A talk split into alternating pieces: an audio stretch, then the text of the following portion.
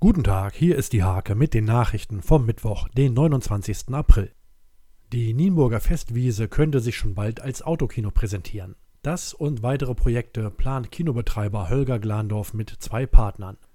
Die Maskenpflicht führt bisher nicht zu Problemen in der Nienburger Innenstadt. Die Kunden zeigten beim Einkaufen bisher Disziplin und Verständnis. Im Kreis Nienburg gibt es ein zweites Covid-19-Todesopfer. Zudem wurde erstmals in einem hiesigen Altenheim das Coronavirus nachgewiesen. Die Sitzung des Steimker Samtgemeinderates erlebte eine lebhafte Debatte. Grund war die Erhöhung der Friedhofsgebühren, die vorerst begraben wurde. Audi Motorsport steigt zum Jahresende aus der Rennserie DTM aus.